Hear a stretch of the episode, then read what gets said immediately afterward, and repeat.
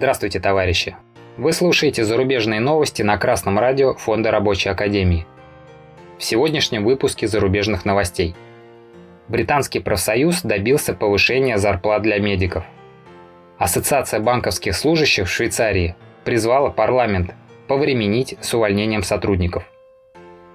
Информационное агентство «Красная весна» со ссылкой на издание The Independent сообщает – что предложение правительства Великобритании о повышении зарплаты медикам было принято большинством голосов членов профсоюза «Унисон».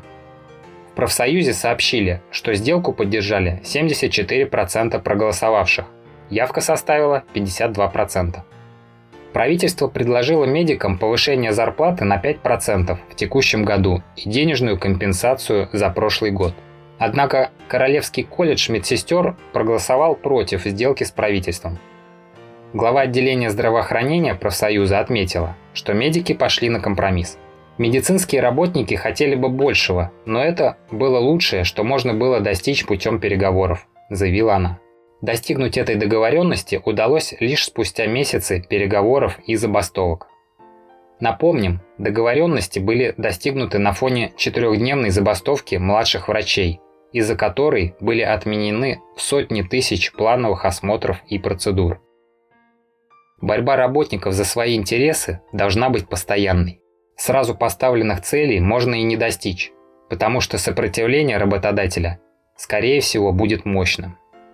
Забастовка дорого обходится как работодателю, так и работникам, ведь во время нее зарплату не платят.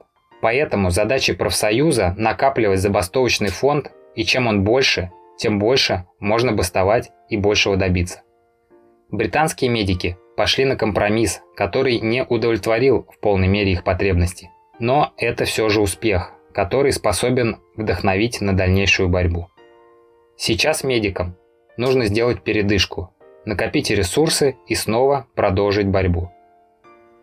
Forbes.ru со ссылкой на Рейтер сообщает, что Швейцарская ассоциация банковских служащих обратилась с открытым письмом к парламенту страны с призывом заморозить увольнение сотрудников которое вызвано поглощением банков Credit Suisse банком UBS.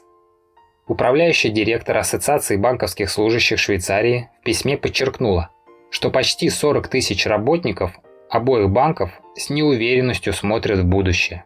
В дебатах о поглощении много говорят о цифрах, деньгах, регулировании, но пострадавшие сотрудники остаются заметкой на полях, и это нужно исправить. Сейчас нужно, чтобы пострадавшие сотрудники обоих банков получили защиту и уважение. Не должно быть так, чтобы парламент обсуждал финансовые и технические аспекты в ходе внеочередной сессии, а о пострадавших людях забыли, говорится в письме. Банковским служащим Швейцарии не следует рассчитывать на милость правительства. Руководство банков все равно сделает, как им нужно, потому что это служит увеличению прибыли. Наемных работников капиталист использует как средство обогащения. Отношение к ним такое же, как к оборудованию и прочим ресурсам. Такая модель устаревает, потому что работники не видят смысла стараться и развиваться, ведь они все равно не получат достойное вознаграждение. Для дальнейшего развития общества нужно сделать целью производства не прибыль, а полное материальное благосостояние и свободное всестороннее развитие всех членов общества. Тогда будет личная заинтересованность работника в труде. При получении отдачи будет и результат. Реализовать такой способ производства может только рабочий класс, установив свою советскую власть. Ведь частным собственникам и их правительству и так живется неплохо. Полные гарантии занятости и трудовых прав может дать только коммунистический способ производства. С вами был Артеменков Дмитрий с коммунистическим приветом из города Загорск Московской области.